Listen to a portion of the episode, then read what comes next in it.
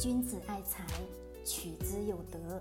聆听财商智慧，拨动你的财富之路，让金融陷阱无处可藏。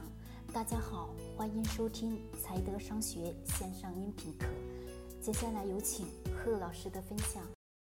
你好，欢迎收听财德商学院的音频课。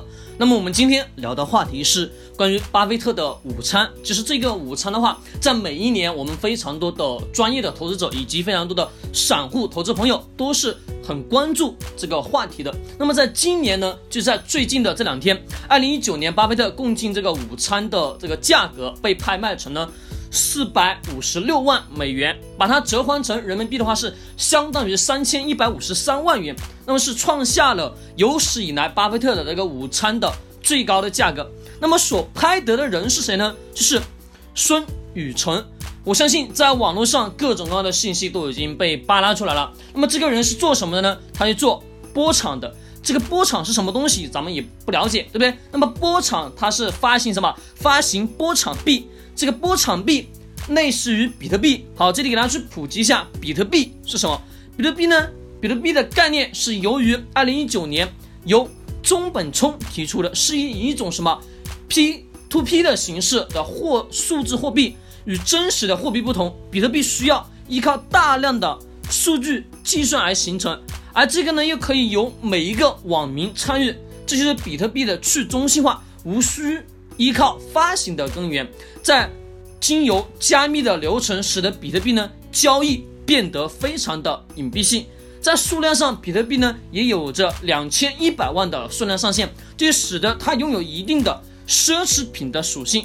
但是呢，在这种情况下，有大量的人吹捧这个关于比特币，以及现在很多的我们能在市场上看见的是什么？大量的数字货币。那么这个数字货币的背后，它真正的能给我们带来好的收益吗？其实不是，对吧？那么数字货币它也不可能说把我们国家的主流货币所替代。其实，在去年等等的这几年，有各种各样的语言，就是关于数字货币是否会去取代。其实比特币它是真的不值钱。我们看一下，在最近就是刚刚午餐被拍得之后，就有一个段子出来，给大家去说一下段子是怎么说呢？孙宇晨说：“老爸，你怎么看比特币？”巴菲特说：“比特币是一个泡沫，一文一钱不值。”这个孙宇晨说：“你应该尝试投，你应该像尝试投资苹果、亚马逊一样，了解一下比特币。”巴菲特说：“比特币是一个泡沫，一钱不值。”孙宇晨说：“我可是花了四百五十万美元拍下的这顿午餐。”巴菲特说：“我很高兴你，你支付的是美元，不是比特币。”这个段子可能有很多人看完之后。捧腹大笑。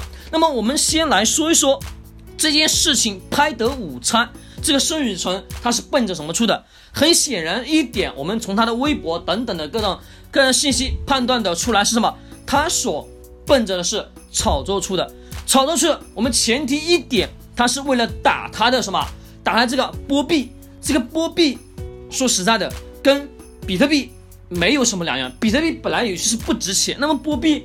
它又值多少钱呢？我们经过一系列的时间，经过一系列的数据调查之后，发现，所谓这个公司的老板创造出来这些币，也就是虚拟的，虚拟的情况下，实际上就没有大量的真实存在的东西。那么这种情况下，公司靠什么在发展？靠的是不断的融资在发展，不断融资往前走的情况下，公司属于什么？一种空壳。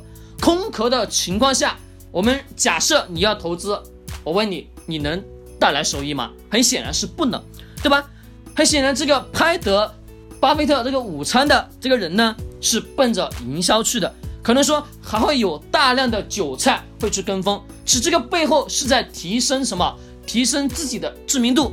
还有人说是为了用巴菲特的名字为自己去站台。